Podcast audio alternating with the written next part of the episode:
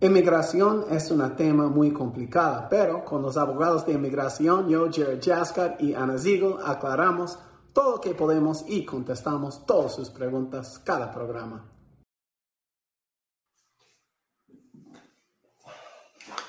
Buen martes, Ana. Hey, hey, ¿qué tal? Buen martes. hoy vamos, como siempre, hablamos de inmigración, pero hoy vamos a hablar de lo que yo voy a clasificar como un rumor. Es un rumor. Maybe menos que un rumor. Que... Pero yo lo voy a tomar con optimismo. Con, un poco optimístico, raro para mí porque yo sé que normalmente soy muy pesimística con este tipo de cosas, pero lo vamos a agarrar optimísticamente. Eh, y lo que pasa es que la Casa Blanca dice que en sus primeros dos años ellos han logrado la mayoría de las promesas que ellos dijeron ah, cuando iban a entrar. Y, you know, muchos no lo quieren aceptar, pero yo voy a decir que yo no era aficionado de Joe Biden, sé que tú tampoco eras, Ana, pero es el presidente que recibimos y él de verdad sí ha hecho mucho legislativamente, él ha hecho mucho, eh, en la Corte Suprema ha hecho mucho. Y con migración, aunque muchos lo critican, él ha terminado quedar en México. Ha terminado Title 42. y ha querido salvar DACA y también él propuso una reforma en la casa que era amplia y pasó y paró en el Senado. Ahora él está diciendo que es con sus próximos dos años su prioridad va a ser inmigración. ¿Qué es tu reacción, Ana? Eh, primero, no es que él dijo eso. Em, están decidiendo si eso debería, debería ser, ¿no? So, empezamos con eso. So, so, lo que yo pienso es que eh, lo bueno es que están hablando. Em, a mí me hubiera gustado que hubiera sido la primera cosa que hizo en sus primeros dos años. No lo hizo. Ah, otras cosas tienen prioridad. Hizo cosas eh, relacionadas con, el clima y eso sí es muy importante y, eso sí eh, tuvo que ser la primera cosa que hizo. Hubiera, hubiera sido de esa manera. Ah, Pero pero están hablando de inmigración em, y están hablando de una reforma y, lo están hablando de una manera em, con, un ojo a qué es lo que va a pasar en las elecciones. Porque Biden puede decir que lo quiere hacer, pero si no tiene los votos en el Congreso, es imposible. So, eh, para las personas que votan por todo el país, em, es cuestión que nosotros tenemos que votar las personas correctas.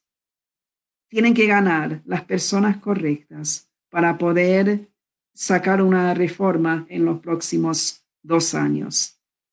Y, si ustedes no, no votan, o si ustedes votan, siguen votando, especialmente ustedes, los, los de Florida, em, si siguen votando a republicanos del tipo de republicano que tienen en este momento, forget it.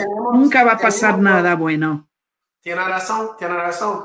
Dos comentarios. Nuestro amigo José Morales. Biden no ha hecho mucho en el tema de inmigración, pero por lo menos no es un payaso.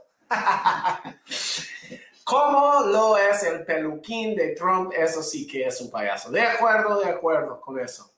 También Edwin entra y él nos dice, ya vienen las elecciones, hoy sí, si en dos meses no le... Con 10 el diesel muy caro todo. Uh, you know, eh, Bill Clinton dijo una un frase en las noventas, It's the economy, stupid. es la economía, estúpido. Y eso fue para él un dicho que significaba que al fin del día la gente no le importa, demócrata, republicano, conservativo, liberal, lo que le importa es la cartera de cada uno, su dinero. Y yo creo que ahí va Edwin, pero, you know, los precios de gasolina, para los que no saben eso, no se controla Biden. Si tú vas a ver los precios de gas en Europa, en Argentina, en México, en Japón, donde quiere, los precios son altos. Y eso es un resultado de, de, varios aspectos que Biden realmente no tiene mucho control, pero sí ha bajado el precio de gas mucho bajo él y ojalá que no es siempre es solo eso. ¿Era algo de añadir con este comentario? Yeah, para los que dicen que la gasolina es muy cara, eh, yo les quiero decir que cuando yo empecé a manejar costaba 25 dólares el galón, 25 centavos el galón. So, no tiene nada que ver con Biden. La, las Yeah. cosas suben en precio. Es así, right? Yeah, I mean, este, para mí eso es un red herring, es un como Right, right, una right. Una, de distraer la inteligencia.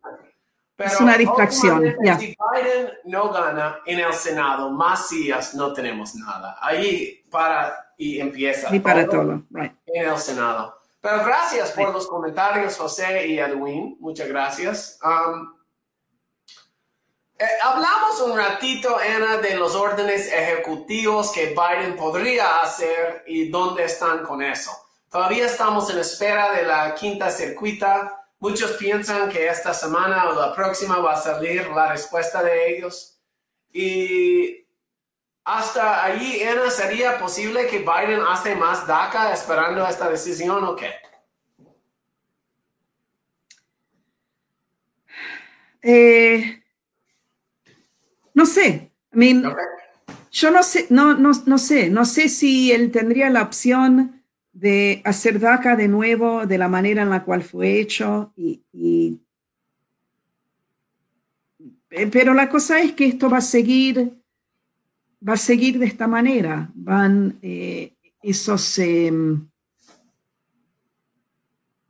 eh, bueno, no, no sé cómo nombrarlos, no tengo un nombre lindo que lo puedo decir acá. Em, esos de- desgraciados eh, que le gustan eh, hacer juicio para quitarles a la pobre gente eh, ciertos derechos, right? Ellos siempre van a, van a seguir eh, armando estos juicios eh, para parar todo en el quinto circuito, que a ellos les gusta hacer este tipo de cosas, right? So, yo no sé, no, no, no sé. Absolutamente, right. Todo depende en eso.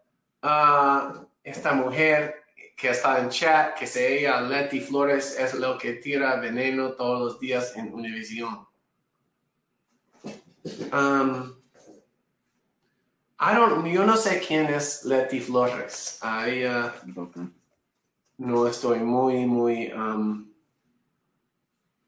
no la conozco en Univision, pero la voy a buscar, la voy a buscar. Um, ya. Es interesante, estamos en un momento donde podemos pasar otra década sin nada, pero también estamos en un momento donde podemos ver algo. So, you know, yo sigo buscando, supuestamente, yo sigo eh, un sitio que predice las elecciones y dice que la demócrata tiene 70% de ganar ah, el Senado, pero solo 30% para la casa. So, sería bien ah, difícil si perdemos la casa ganar algo porque los locos ya van a estar encargados de eso, pero hay que ver, hay que ver, hay So, que seguir con esperanza. aviso que, que ayer Nancy Pelosi, en, eh, cuando estuvo en Colbert, dijo que, que no vamos a perder eh, la casa, que, Oh, que really? tienen los votos. Ya, ya. Y Colbert le preguntó, le dijo, ¿pero no crees en los polls? Y ella le dijo, no, eh, de la manera en que lo vemos nosotros, eh, la casa va a seguir nuestra. Um, Sería buenísimo. yeah, definitivamente. Una pregunta entra antes de que vayamos. Hola, buenas tardes, de Nidia.